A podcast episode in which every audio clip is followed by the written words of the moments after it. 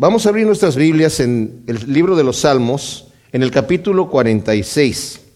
Hemos estado viendo ya un sector que empezó con el segundo libro de los Salmos. Como dijimos, el libro de los Salmos está dividido en cinco libros y ya terminamos con el primer libro que termina en el capítulo 41 y ahora en el capítulo 42 empieza el segundo. Los primeros salmos que están allí, los primeros ocho salmos que están allí, son de los hijos de Coré y continuamos con los hijos de Coré. No se sabe si estos salmos los escribieron los hijos de Coré o son para los hijos de Coré.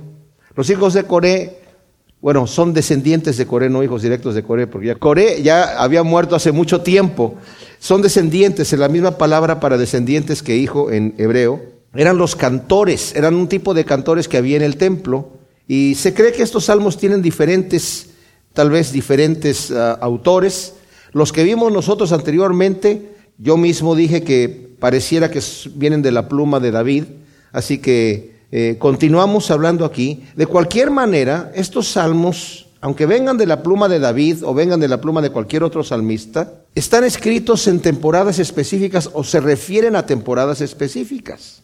Y hay algunos eh, eruditos bíblicos que consideran que incluso toda la porción de salmos de los hijos de Coré no fueron escritas por David, sino fueron escritas por los hijos de Coré, los que vivían en aquella época, en la época del el rey Ezequías, todos los salmos de, de los hijos de Coré. Podría ser así, pero podría ser que no. Vamos a ver que hay un salmo que se aplica bastante a la situación que estaba viviendo Ezequías, tal vez uno o dos salmos allí, pero hay otro que se aplica a, una situación que estaba con el rey Josafat, que es en otra temporada. Entonces, de cualquier manera, los salmos no, no hablan del mismo evento. Desafortunadamente no se nos dice este Salmo 46 que vamos a ver nosotros cuál es el tema que hay, pero vamos a leerlo y nos vamos a dar cuenta que sí tiene un trasfondo. Dios dice aquí al director del coro de los hijos de Coré sobre Alamot, cántico. Y este Alamot pareciera ser que es un uh, instrumento tal vez de tonos altos, ya que en Crónicas 15-20 está hablando acerca de, de un tipo de salterio para Alamot, o sea, para ese tipo de tonos altos. Es lo que se calcula. Hay otros que dicen que a lo mejor era para que la cantaran mujeres, pero de alguna manera quiere decir tonos altos. Es la instrucción para los músicos. Dios es nuestro amparo y fortaleza, nuestro pronto auxilio en las tribulaciones. Por tanto, no temeremos aunque la tierra sea removida y los montes se derrumben en el corazón del mar, aunque bramen y se turben sus aguas y tiemblen los montes a causa de su braveza. Hay un río cuyas corrientes alegran la ciudad de Dios, el santuario, la morada de Elión. Elohim o Elohim está en medio de ella, no será conmovida. Elohim la ayudará al clarear la mañana. Se conmocionan las naciones, tambaleanse los reinos. Al dar su voz se derrite la tierra. Yahvé Sebaot está con nosotros. Nuestro refugio es el Dios de Jacob. Selah. Venid contemplad las obras de Yahvé que puso asolamientos en la tierra, que hace cesar las guerras hasta los confines de la tierra, que quiebra el arco, que parte la lanza y quema los carros en el fuego. Estad quietos y conoced que yo soy Elohim. Seré exaltado entre las naciones, seré enaltecido en la tierra. Yahvé Sebaot está con nosotros, nuestro refugio es el Dios de Jacob. Ahora, cuando nosotros vemos esto y lo vemos en el, en el desde el punto de vista de lo que le sucede a Ezequías, eh, en vez de leerlo, porque es un poquito tedioso al estarlo le leyendo, lo voy a parafrasear, les voy a narrar la historia. Lo que sucede con el rey Ezequías es que él viene y toma el reino después de que su padre era un hombre que hizo ídolos, hizo altares para los ídolos, fue uno de los reyes de Judá, había reyes buenos y reyes malos, fue uno de los malos reyes de Judá. Un tipo que hizo pecar muchísimo al pueblo de, Dios. Y de alguna manera vemos que su hijo Ezequías, cuando comienza a reinar, empieza a hacer el bien, empieza a destruir los ídolos que hizo su padre, a quitar los altares que hizo, a volver a restaurar la adoración en la casa de Dios, del templo, que su padre lo había cerrado, lo había dejado inmundo, lo vuelven a purificar, lo vuelven a santificar vuelve a instalar a los levitas en sus posiciones. O sea, imaginémonos qué tan terrible era que un rey era el que de alguna manera manipulaba la condición espiritual de toda la nación. No nos, no nos debe asombrar porque así es como nuestros gobernantes. Si tenemos un gobernante impío que no tiene valores morales, toda la gente se va a corromper. Pero cuando hay gobernantes que temen a Dios y que respetan a Dios y buscan a Dios, la gente va a obedecer eso mismo. Bueno, Ezequías vuelve a restaurar la adoración a Dios y realmente fue un rey tremendo Ezequías, porque la manera en la que él lo hace, eh, eh, después de lo que dejó su padre, imagínense, es muy difícil, es más fácil llegar a tomar el reinado y continuar una obra buena que ya está establecida, a deshacer todo el mal que había hecho su padre. La gente está ya eh, enviciada por el pecado y quieren seguir pecando, pero Ezequías hizo un excelente trabajo. Bueno, Después de que hizo todo este trabajo de limpiar y de volver a la adoración de Dios, podíamos pensar que todo le fue bien y el Señor sí bendijo y prosperó mucho a Ezequías, muchísimo. Se hizo un rey poderoso. Y como era un rey poderoso, también de alguna manera Dios le dio mucha sabiduría y en su manera de defenderse contra sus enemigos dijo, voy a hacer un doble muro, las aguas que había afuera, los manantiales que estaban afuera de la ciudad, cavó hondamente para desviar el torrente del manantial para que se fuera dentro de la ciudad a, las cisternas que tenían ahí, para que estuviesen agua en caso de que fuesen rodeados por el enemigo, iban a tener agua todo el tiempo y taparon los manantiales que no se viera que hubo manantial ahí nunca, para que cuando llegaran los enemigos y rodearan la ciudad hubiese siempre agua dentro de la ciudad. Qué tremenda cosa, ¿verdad? Esta es la sabiduría que el Señor le dio. Ahora, ¿por qué hace esto Ezequías? Porque los asirios era el ejército más temido en la historia, más temido. Eran unos tipos tan malvados, pero tan malvados, que cuando la gente no se rendía, a los que no se rendían, se habían, llegaban con una ciudad y la ciudad no se rendía, la asolaban hasta que por fin la tomaban, mataban a todo mundo, pero no los mataban así nada más. Les quitaban la piel con la piel tapizaban las paredes de las casas por fuera, colgaban las cabezas de las personas eh, sobre los muros para que cuando llegaran otras personas a ver la ciudad, esto es lo que le pasa a la ciudad que no se rinde. Muchas naciones preferían suicidarse antes de ser tomado por los asirios, porque aun si se rendían, a los que tomaban presos que se rendían, a veces los asirios llegaban y decían, miren, tranquilitos, ¿eh? no les va a pasar nada, quédense ahí, solamente queremos decirles que se tienen que rendir a nosotros. Sí, sí, nos rendimos. Bueno, sigan trabajando, sigan bebiendo el agua de su propio pozo y sigan eh, cultivando sus viñedos y sus olivares y sus ganados y todo eso, tranquilos. Cuando regresemos nos los llevamos. Porque iban conquistando, hicieron un imperio grandísimo. Y en el regreso cuando se los llevaban, los mutilaban. Les cortaban la nariz, les sacaban los ojos, les cortaban los oídos, eh, los desnudaban, les ponían un aro en, los labios, se los llevaban. Hay grabados que uno puede ver en el internet que existen de, reyes asirios sacándole los ojos a gente ahí. Bueno, o sea, grabados así, no crean que son muy gráficos, porque son grabados que están hechos en la pared o en alguna cosa así. Pero de cualquier manera, por eso es que Jonás, cuando el Señor le dijo, ve a Nínive de los asirios a predicar, Jonás dijo, no, yo no voy, yo prefiero morirme y que esos tipos, ¿qué tal si les predico y se arrepienten? Y si se arrepienten, Dios los perdona. Y saben que al final cuando va Jonás, porque el Señor lo obliga, ¿verdad? Le, le consigue transporte privado, un pez, un submarino eh, biológico que lo va y lo vomita ya en, en Nínive, y predica y se convierten y Jonás se enoja, dice, ya sabía, ya sabía que tú eres misericordioso, Señor, y que a lo mejor los ibas a perdonar y los perdonaste. Bueno, el detalle es que estos asirios ya habían conquistado el reinado del norte de Israel. Ustedes saben que el reinado se, se separó.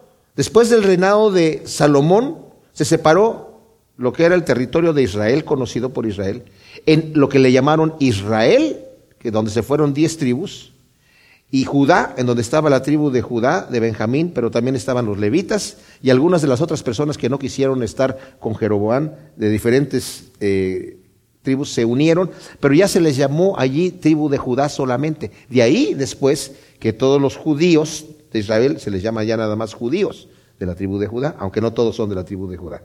Bueno, el detalle es que Vinieron los asirios e hicieron toda esta situación con los de Israel, se los llevaron y los expatriaron a diferentes lugares y metieron otras personas allí. de diferentes naciones.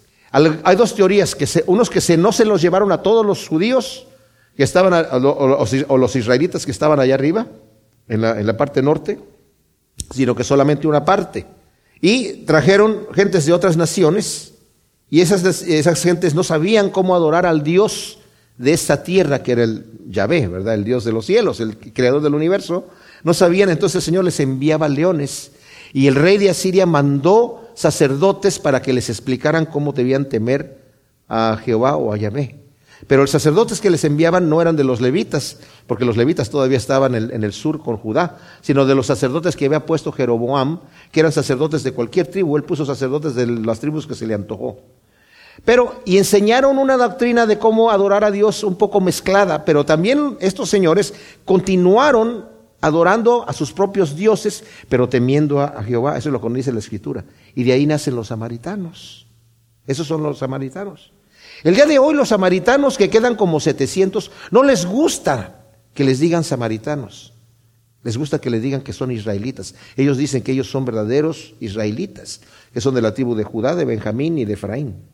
Y que tienen su historia. Celebran la, la Pascua en el monte Jericín, hasta el día de hoy, pero se están, se están agotando muy rápidamente.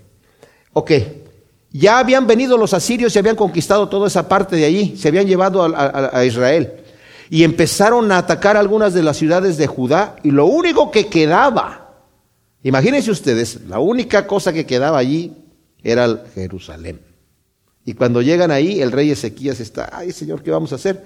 Y el Rabsacés, que es el título del general del ejército de Sennacherib, el rey de Asiria, llega y empieza a insultar, a blasfemar el nombre de Dios, a decir, ¿qué Dios es capaz de, pararnos a nosotros? Estaba hablando de parte del rey. ¿Qué Dios es capaz de pararme a mí? ¿Algunos de los dioses de estas naciones han podido con nosotros? ¿Qué pudieron los, y empieza a mencionar todos los diferentes pueblos y sus diferentes dioses, qué pudieron hacer esos dioses? ¿Qué va a poder hacer el Dios de ustedes contra nosotros? Y como es puro, puro palabra, pura palabra mentirosa y blasfema, dicen, ¿y qué? ¿No saben ustedes que Jehová mismo me envió aquí para que yo hiciera esto, para destruirlos a ustedes? Entonces, Ezequías ora al Señor. ¿Y qué vamos a hacer, Señor? ¿Qué vamos a hacer? Y va con el profeta Isaías y le dice el profeta Isaías, no tengas temor, porque el Señor dice que esta batalla es de Él, Él la va a ganar ellos no van a entrar aquí. No va a haber ninguna saeta que, que vuele, ni siquiera de ellos. Y eso se los están diciendo en la noche anterior. Cayendo ya el sol, los están diciendo, si, ustedes no se rinden, mañana los vamos a aniquilar. Y esa noche el Señor les da el mensaje a, a Ezequías. Al otro día cuando se levantan, el ángel de Jehová, un ángel, mató 185 mil asirios era solamente cuerpos muertos. Y cuando salieron, solamente, solamente salieron a recoger el botín. Y se cree que este Salmo 46 fue escrito allí. Dios es nuestro amparo y fortaleza, nuestro pronto auxilio en las tribulaciones. Por tanto, no temeremos aunque la tierra sea removida y los montes se derrumben en el corazón del mar, aunque bramen y se turben sus aguas y tiemblen los montes a causa de su braveza. O sea, esto no está hablando literalmente de montes y del mar, es una forma apocalíptica, es una un término, se dice apocalíptico, un término de hablar de cosas naturales para ver el problema y la, tribulación que había. Aunque se aplica a aquella época, y no solamente estoy dando yo aquí un estudio académico para que sepamos lo que pasó en la historia, sino para que sepamos quién es nuestro verdadero Dios. Dios es nuestro amparo y fortaleza, mis amados, hoy en día. Notemos cómo dice el versículo 7, Yahvé Sebaot está con nosotros, nuestro refugio es Dios de Jacob. El versículo 11 dice lo mismo, Yahvé Sebaot está con nosotros, nuestro refugio es el Dios de Jacob. O sea, este salmo nos está haciendo entender, tengamos confianza porque aunque pase lo que pase, Dios está con nosotros. ¿Sabían ustedes que este Salmo 46 es el salmo favorito de Martín Lutero? el primer himno que se compuso para cantar en las iglesias cristianas, porque antes no se cantaban más que cantos gregorianos y cosas así, fue el Salmo este 46 que escribió Lutero. Fue el primero. Castillo fuerte es nuestro Dios, se llama la versión que él hizo del Salmo 46. Dice, hay un río cuyas corrientes alegran la ciudad de Dios, el santuario, la morada de Elión. Elohim está en medio de ella, no será conmovida. Elohim la ayudará a clarear la mañana. Ahora, un río en medio de la ciudad. En Apocalipsis nos dice que también va a haber un río en medio de la ciudad. Pero en este momento, en, en, en Jerusalén, había manantiales de un río que corría por los manantiales que había también desviado Ezequías. Se conmocionan las naciones, tambaleanse los reinos, al dar su voz se derrite la tierra. Yahvé Sebaot está con nosotros, nuestro refugio es el Dios de Jacob. Qué hermoso es cuando, como dijo Ezequías, nosotros no podemos contra esta gente, Señor. No podemos, dependemos de ti. Ezequías estaba entre la espada y la pared en el sentido de que el mismo Rapsacés cuando llegó dijo, Ezequías los está engañando a ustedes. Dice, los está exponiendo a que se coman su propio excremento y se beban su propia orina antes de comerse su propia carne. Porque los vamos a sitiar y los vamos a, hostigar hasta que se rindan y después los vamos a matar. Si no se rinden. Ezequiel los está engañando. Y cómo al enemigo le gusta atacar al, al líder espiritual, ¿verdad? Que los está engañando a ustedes, este, les está predicando el Evangelio, es puro engaño. Pero qué hermoso que dice, Yahvé Sebaot está con nosotros, nuestro refugio es el Dios de Jacob. Y eso es lo que decía una y otra vez Ezequías, tranquilos que... Es más, dice que la gente no le respondió ninguna palabra. Estaba hablando en judío, en, en, o sea, en arameo, que era el idioma judío. Y le decían, no hables, no nos hables, los que estaban hablando con, con el Rapsacés. Dice, no nos hables en arameo, háblanos en, en sirio, que nosotros también lo entendemos, tu, tu lenguaje asirio. Nosotros lo entendemos.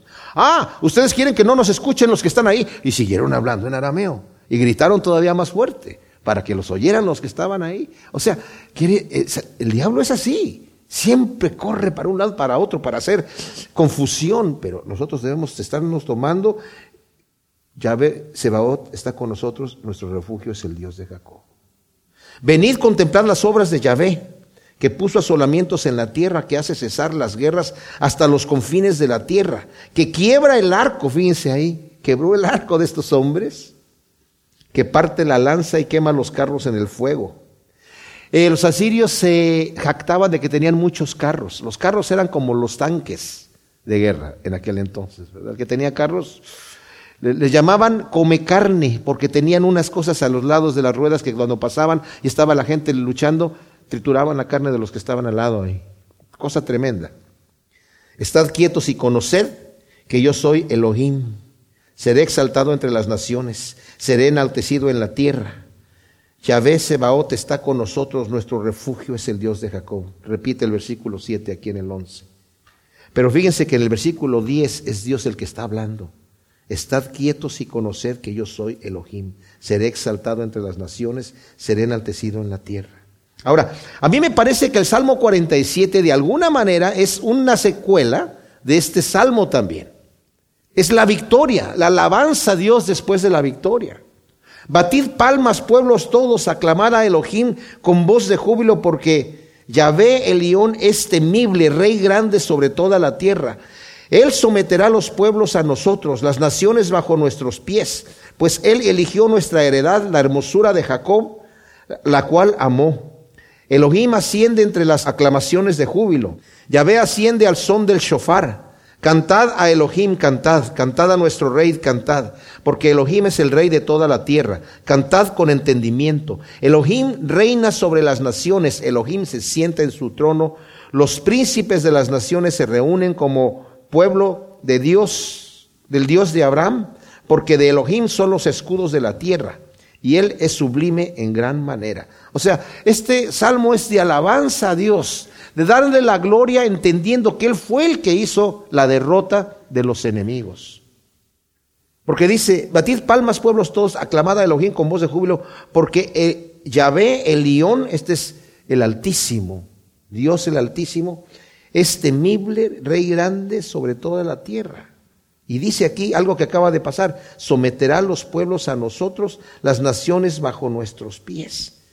Como dije, los asirios eran temidos. ¿Y saben qué pasa con esto? Una vez que el ángel mata a los 185 mil asirios, El rey que era orgulloso, que se sentía arriba de Dios. Si ustedes leen la profecía que está tanto en, Primera de Reyes, Segunda de Crónicas y en el libro de Isaías, la historia esta de, de Ezequías, búsquenla.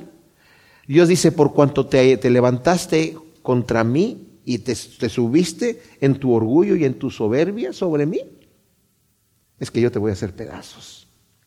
Y lo que pasa con este rey cuando termina y ve todo eso, queda humillado, se regresa a su tierra y se mete al templo de su Dios a orar. Y mientras está orándole a su Dios, a su ídolo, sus dos hijos llegan y lo asesinan ahí mismo. Ahí termina el poderoso rey. Porque al final de cuentas todos morimos como hombres, ¿verdad? Pues Él eligió nuestra heredad, la hermosura de Jacob, la cual amó. Ahora, ¿saben qué, mis amados? Esto es especial. Porque aquí están diciendo ellos, el Señor nos amó a nosotros y por eso Él se sienta sobre las alturas, Él es nuestro refugio. Y nosotros estamos en el mismo plano, porque dice también en Romanos Pablo, si Dios es por nosotros, ¿quién contra nosotros? démosle el peso a esa palabra. Dios es por mí. O sea, que no es que yo estoy de parte de Dios, Dios es por mí. O sea, Dios está de mi lado. O sea, no es que Dios esté de mi lado en todo lo que yo quiera hacer. Dios está a mi defensa. Dice que el Señor, que para Él nosotros somos como la niña de sus ojos. Señor diciendo, el que me toque, el que toque a uno de mis pequeños, uy. ¿Cómo nos sentimos nosotros cuando alguien abusa a uno de nuestros hijos? Mejor que se metan con uno, que se metan con uno de nuestros hijos sobre todo si son indefensos. Así es la situación que está pasando aquí. Elohim asciende entre aclamaciones de júbilo. Yahvé asciende al son del shofar. Cantad a Elohim, cantad. Cantad a nuestro rey, cantad. Porque Elohim es el rey de toda la tierra. Cantad con entendimiento. Con entendimiento, no solamente en emoción. Cantamos a Dios y le alabamos cuando le conocemos y sabemos su grandeza, sabemos su bondad, sabemos el amor que nos tiene, el apoyo, los planes de maravilla que tiene para nosotros. Elohim reina sobre las naciones, Elohim se sienta en su santo trono, venga tu reino, Señor. Los príncipes de las naciones se reúnen como pueblo del Dios de Abraham, porque de Elohim son los escudos, o sea, todos los reyes están sometidos a Él. Él es sublime en gran manera. Este es un salmo profético que está apuntando también hacia el reinado eterno de nuestro Señor y Salvador Jesucristo, que viene pronto. Y nosotros debemos estar orando y pidiendo, Señor, venga tu reino. Hágase tu perfecta voluntad aquí en la tierra como en el cielo. Y esperando eso. Porque el que tiene esta esperanza, Juan dice, se purifica a sí mismo así como Él es puro. Eh, debemos de vivir unas vidas, mis amados, enfocados en la eternidad. No importa cuál sea nuestro trabajo, no importa cuál sea nuestro oficio, no importa qué hacemos nosotros, debemos estar enfocados en la eternidad. Esta vida es pasajera. Lo que hacemos aquí, cualquier cosa que sea que estemos haciendo, hagámosla como para el Señor. Para el Señor no solamente son los ministerios dentro de la iglesia, para el Señor es cualquier cosa que el Señor me haya dado a hacer en este momento, aquí en la vida, la tengo que hacer bien como para el Señor. Y este, en esa manera estoy pensando en encontrarme con Él, que muy pronto nos vamos a encontrar con Él. Y vamos a escuchar su voz que nos diga, venid bendito de mi Padre al reino preparado desde antes de la fundación del mundo. Salmo 48 es un cántico, salmo de los hijos de Coré. Ya desde el Salmo 42 en adelante hemos estado viendo nosotros que todos estos salmos son de Coré hasta el 49, que espero que terminemos esta noche de estudiarlo. Terminamos con los salmos de Coré, más adelante vamos a ver un, par de salmos más, pero mucho más adelante. Y nos dice así, grande es Yahvé y digno de ser alabado en gran manera en la ciudad de nuestro Dios, en su santo monte, hermosa elevación, gozo de toda la tierra, monte Sión, vórtice de Alquilón, ciudad del gran rey. Elohim entre sus palacios descuella como alta torre.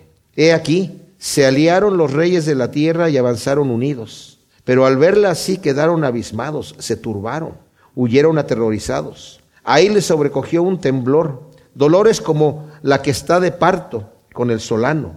Quebraste las naves de Tarsis, tal como lo oímos, lo hemos visto. En la ciudad de Yahvé, Sebaot, la ciudad de nuestro Dios. Elohim la afirmará para siempre. Nos acordamos de tu misericordia, oh Elohim, en medio de tu templo. Como tu nombre, oh Elohim, así tu loor llega hasta el extremo de la tierra. Tu diestra está llena de justicia. Alégrese el monte Sión, regocíjense las hijas de Judá a causa de tus juicios. Rodead a Sión y andad alrededor de ella, contad sus torres. Observad atentamente su antemuro, contemplad su ciudadela, para que lo contéis a la generación venidera, que así es Elohim nuestro Dios, enteramente y para siempre. Él nos capitaneará más allá o nos guiará más allá de la muerte. Ahora, este salmo se calcula que fue escrito cuando Josafat estaba reinando. Josafat fue uno de los reyes de Judá que hizo también el bien y él viene de un padre que también sirvió a Dios, entonces él ya tiene como una historia de, su padre por lo menos, que estaban sirviendo a Dios, pero él continúa con eso e incluso hace más reformas que las que hizo su padre y el Señor lo prospera grandemente. Y en Segunda de Crónicas, si ustedes quieren ponerle el dedo allí o abrirle, vamos a, leer un poquito de allí, la historia de, de Josafat, lo que sucede. En el capítulo 20 nos dice que aconteció después de esto que los hijos de Moab y los hijos de Amón, y con ellos algunos de los amonitas, en realidad estos no son amonitas, eran los que son del monte de Seir, que son un poco más al sur. O sea, son tres ejércitos los que vienen. Más adelante lo va a mencionar como los del monte de Seir. ¿verdad? Pero son, son los eh, hijos de Moab, los hijos de Amón y los del monte de Seir, para que no nos equivoquemos aquí. Marcharon a la guerra contra Josafat y fueron a informar a Josafat diciendo, una gran multitud viene de Siria contra ti del otro lado del mar. Y he aquí están en Asesón Tamar, la cual es en Gadi. En Gadi está exactamente a la orilla del mar muerto, del lado occidental. O sea, ya cruzando el mar, ellos ya estaban en Engadi, estos ejércitos. Y Moab, todos estos de pueblos están del otro lado del mar, ¿verdad? Y del otro lado del Jordán. O sea, ya venían a hacer guerra contra Israel. Ya estaban allí en sitio. Y Josafat tuvo temor y dispuso su rostro para buscar a Yahvé y proclamó un ayuno en todo Judá. Fíjense, esto es lo bueno. O sea, Josafat busca inmediatamente el rostro de Dios y proclama un ayuno en todo Judá. Y los de Judá se reunieron para pedir socorro a Yahvé y acudieron de todas las ciudades de Judá para buscar a Yahvé. Entonces Josafat se puso en pie en medio de la asamblea de Judá y de Jerusalén en la casa de Yahvé delante del atrio nuevo y dijo, Oh Yahvé Dios de nuestros padres, ¿no eres solo tú el Dios de los cielos? ¿No eres tú quien gobierna todos los reinos y las, de las naciones? En tu mano hay fuerza y poder. No hay quien pueda resistirte. ¿No arrojaste tú, oh Dios nuestro, delante de tu pueblo Israel a los habitantes de esta tierra y la diste para siempre a la simiente de tu amigo Abraham? Y habitaron en ella y en ella te han edificado un santuario para tu nombre diciendo, si nos sobreviniere el mal, ya sea con espada, con peste o hambruna, nos congregaremos ante esta casa y ante ti, porque tu nombre está en esta casa, y clamaremos a ti en nuestra aflicción, y tú nos escucharás y nos salvarás. Ahora pues, he aquí los hijos de Amón, los de Moab y los del monte de Seir, a quienes no permitiste que Israel invadiera cuando venía de la tierra de Egipto, por eso se desviaron de ellos y no los destruyeron. O sea, porque el Señor no les dijo a ellos, no los toquen. Son descendientes de Lot, así que no los toquen. He aquí ellos nos recompensan viniendo a echarnos de tu heredad, la cual nos diste en posesión. Oh Dios nuestro, no los castigarás tú, porque no hay fuerza en nosotros contra esta gran multitud que viene contra nosotros, ni sabemos qué hacer. Por esto volvemos nuestros ojos a ti. Y todo Judá permaneció en pie ante Yahvé, con sus pequeños sus mujeres y sus hijos. Fíjense, yo me imagino el Señor viendo esto, eh, su corazón enternecido y orgulloso de que su pueblo esté buscando su rostro. Mis amados, eso es lo que Dios quiere que nosotros hagamos en todo momento, en momentos buenos y en momentos malos. ¿Por qué solamente buscamos el rostro de Dios cuando estamos en aflicción? El Señor quiere que lo busquemos cuando estamos en opulencia, cuando estamos sanos, cuando estamos siendo bendecidos, cuando no tenemos dificultades. El Señor se goza cuando buscamos su rostro en esas situaciones. Pero bueno, aquí están en esta situación. Obviamente, Josafat era un hombre que había buscado tanto el rostro de Dios en su eh, prosperidad que, como dije yo, eh, restauró la adoración a Dios allí en Judá.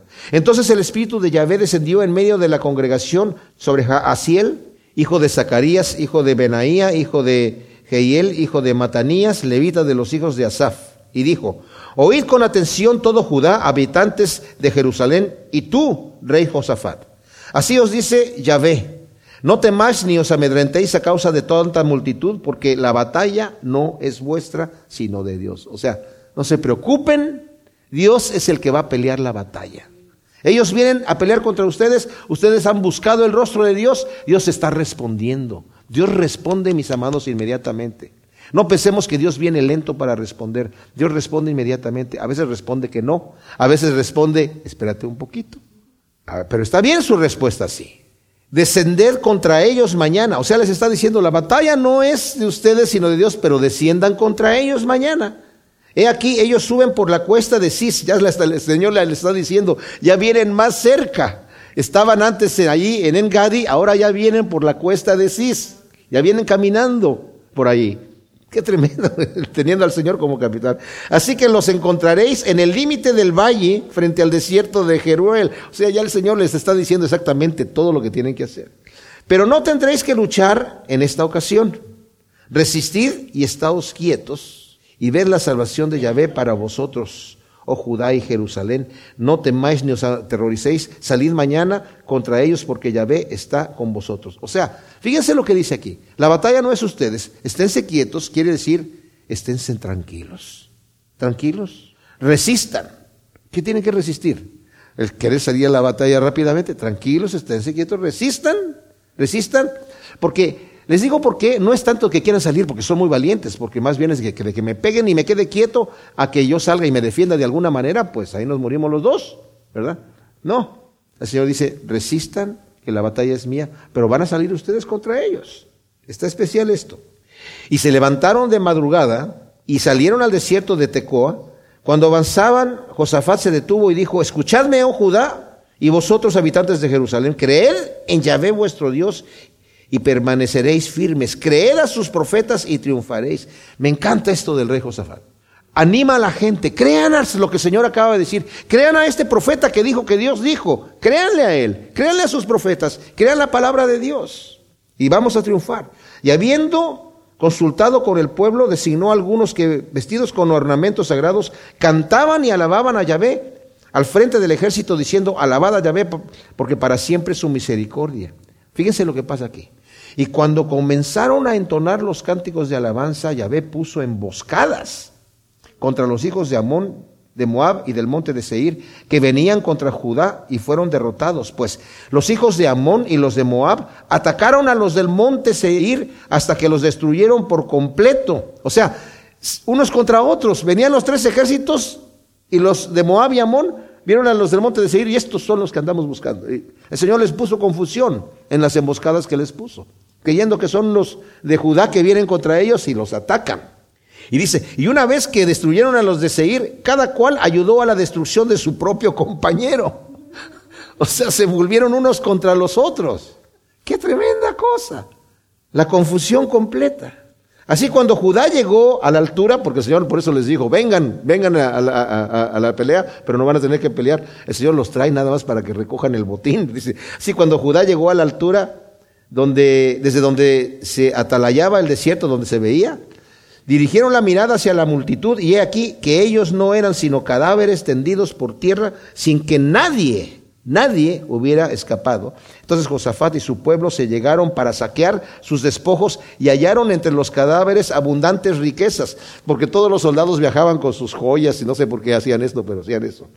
Abundantes riquezas y vestiduras y objetos valiosos que despojaron cada cual para sí hasta más no poder. Y anduvieron tres días recogiendo despojos porque era mucho. O sea, estos soldados no crean que se llevaban todo, o sea, no es que se vestían de muchas joyas, sí lo hacían, ¿eh? Sí se llevaban muchas cosas, pero además venían ya peleando y habían recogido ya botines por otros lugares. Y ya venían cargados de botín y dijeron, aquí vamos por Judá una vez y ya no regresamos porque era nada más lo que quedaba ahí. Y no quedó, no funcionó así. Y al cuarto día se congregaron en el valle de Veracá, porque allí bendijeron a Yahvé, por eso llamaron a aquel lugar eh, ese nombre raro que está ahí hasta el día de hoy, ¿verdad? Bueno, entonces este Salmo 48, vemos nosotros, mis amados, que es un canto nuevamente de alabanza, ¿verdad? Grande es Yahvé y digno de ser alabado en gran manera en la ciudad de nuestro Dios, en su santo monte. Y luego chulea, aquí están chuleando la ciudad de, de, Jerusalén. Hermosa elevación, gozo de toda la tierra, monte Sión, vórtice de Aquilón, ciudad del gran rey. O sea, al lado del norte, dice el monte de Sión, al lado del norte está la casa real de la ciudad del gran rey. Elohim entre sus palacios está firme como alta torre, permanece allí. He aquí, se aliaron los reyes de la tierra y avanzaron unidos, pero al verla se quedaron abismados, se turbaron, huyeron aterrorizados. Ahí les sobrecogió temblor, dolores como la que está en parto, con el viento solano quebrantaste las naves de Tarsis. Y aquí está hablando de una experiencia que tuvo Josafat, cuando lo vemos en las historias de aquí de, de crónicas y de, y de, y de reyes, que él se unió con Ocosías, uno de los reyes de Israel que era malvado, y quisieron traer oro de Ofir y se les rompieron las naves de Tarsis. Entonces después vino el profeta y dijo, por cuanto tú te uniste con ese rey, Dios no está bendiciendo las obras de tus manos. La ira de Dios está sobre ti porque estás haciendo eso. Entonces volvió Ocosías a decirle, vamos a hacerlo otra vez y, le dijo, no, ya no, ya no, ya no hacemos negocio tú y yo.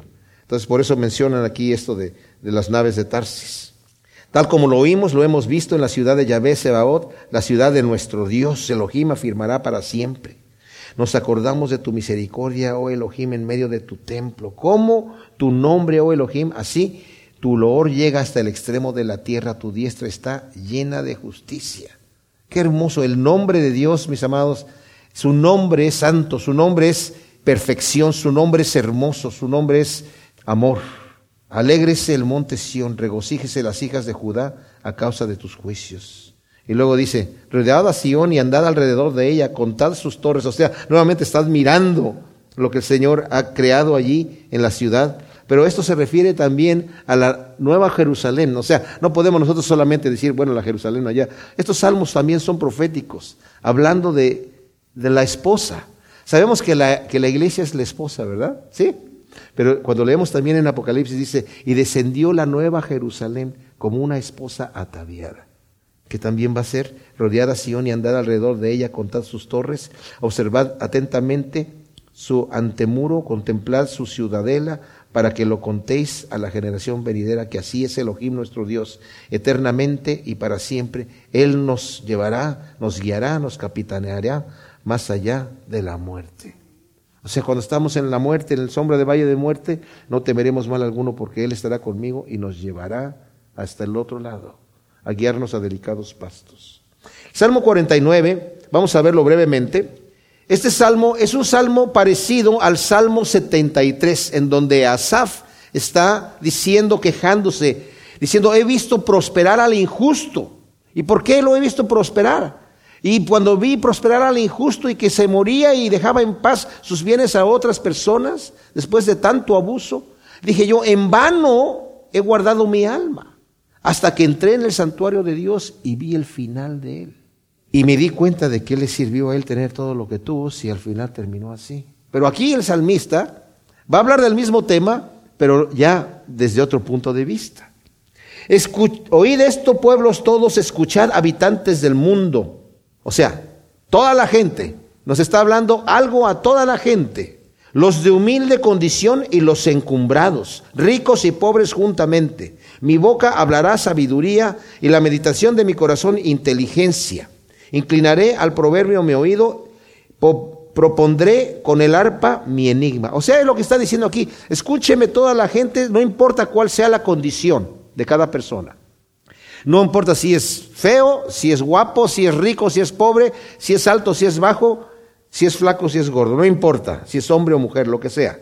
Escúchenme porque este es un mensaje para todos. Voy a hablar de algo que le sucede a todos. ¿Por qué he de temer los días asiagos, o sea, los días malos, cuando me rodee la perversidad de mis opresores?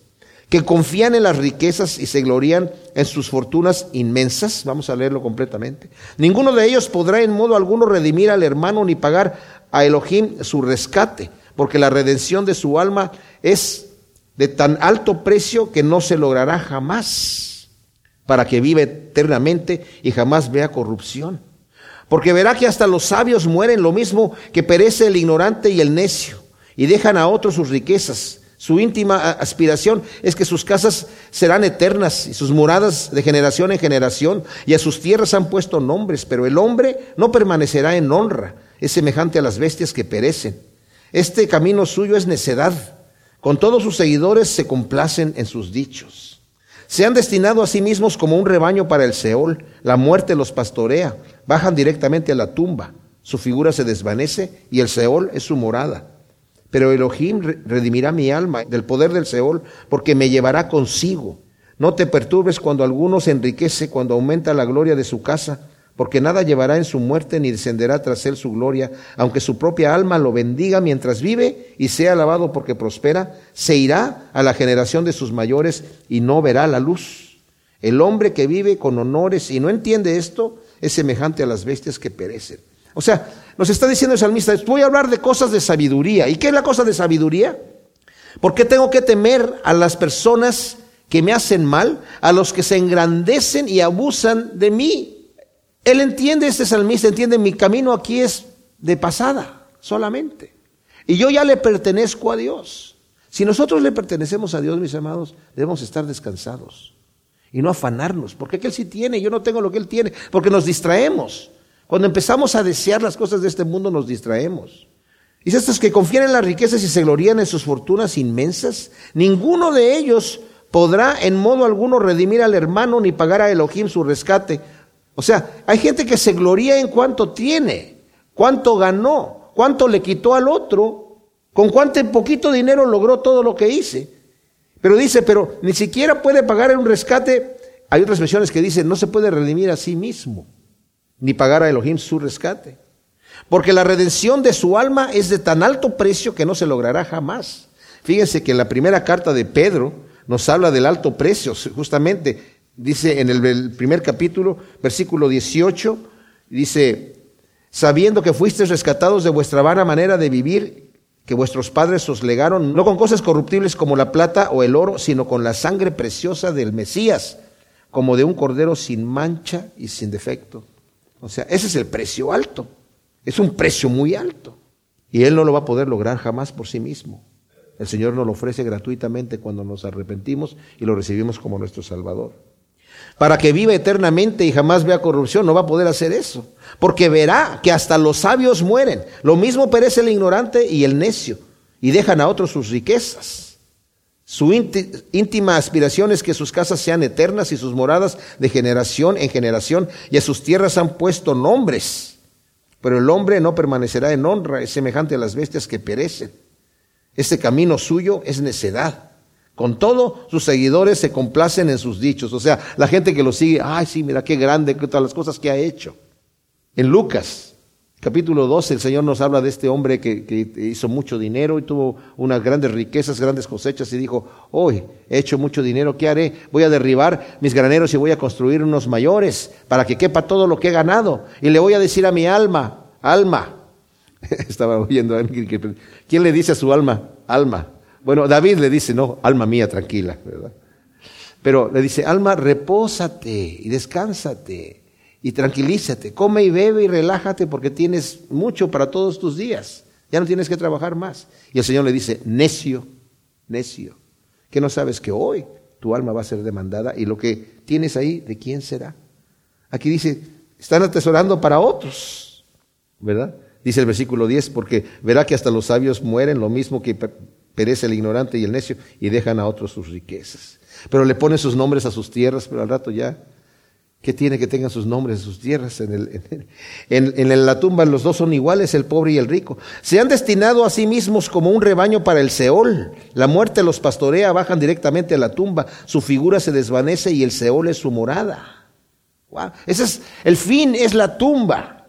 Al final, el pobre y el rico terminan allí. En cambio, para nosotros, dice, no te perturbes cuando eh, ah, perdón, el 15, pero Elohim redimirá mi alma del poder del Seol porque me llevará consigo. Qué tremenda el versículo está este. Es un versículo de esperanza en la vida eterna en el Antiguo Testamento, mis amados. Elohim redimirá mi alma del poder del Seol porque me llevará consigo. el poder del Seol, ¿cuál es? La tumba, la corrupción, la muerte. Él se acabó. Pero yo tengo una esperanza viva, no solamente para tener algo, un poquito, algo allá en el reino de Dios, sino mi vida completa, plena, sin que me esté limitando la carne aquí. No te perturbes entonces cuando alguno se enriquece, cuando aumenta la gloria de su casa, porque nada llevará en su muerte, ni descenderá tras él su gloria. Dijeron cuando murió Rockefeller, le preguntaron al apoderado que estaba ahí, oiga, ¿y cuánto dejó? Dijo, lo dejó todo, no se llevó ni un penny, nada se va a llevar. Aunque su propia alma lo bendiga mientras vive y sea alabado porque prospera, se irá a la generación de sus mayores y no verá la luz jamás, ya. El hombre que vive con honores y no entiende esto, dice aquí, es semejante a las bestias que perecen. Pero yo diría que es peor, porque las bestias perecen y ahí terminan. Pero el hombre, el hombre es eterno, nuestra alma es eterna. Y si morimos sin tener cuidado de la eternidad, mis amados, somos torpes aún siendo cristianos, si no le prestamos atención a las cosas eternas, viviendo nuestra vida para vivir lo que vamos a vivir eternamente, somos torpes, somos insensatos, porque debemos vivir para lo que viene. Y no nos dejemos engañar diciendo, pero es que yo no puedo ser como yo quiero y ya mejor me doy por vencido. Ese es un engaño del enemigo. ¿Para qué haces, para qué luchas? Si siempre te estás cayendo, ¿para qué te esfuerzas si no logras más, eh, o sea, haces mucho esfuerzo y das un pequeño pasito, pues no importa que sea un pequeño pasito, pero hay que ir adelante, paso por paso, de gloria en gloria. Además que no estamos solos, el Señor está con nosotros. Y si nosotros nos dejamos en las manos de Dios y le decimos, Señor, yo no puedo, ayúdame. ¿Saben qué dice la Escritura? Si eres débil, el poder de Dios se va a hacer manifiesto en ti y se va a hacer más manifiesto porque se hace más manifiesto en la debilidad, porque soy débil, de repente me doy cuenta que tengo el poder de Dios. Cuando lo quiero hacer en mis fuerzas es cuando caigo. Cuando lo me dejo en las manos de Dios es cuando el Señor me lleva, como dice aquí, me lleva a través del Seol y el Seol no tiene ningún poder. No tiene la muerte ya perdió su aguijón. ¿Dónde está, oh muerte, tu aguijón? ¿Dónde está, oh sepulcro, tu victoria? Para nosotros los cristianos no la tiene porque la victoria, Cristo la terminó la fuerza de la muerte en la cruz del Calvario.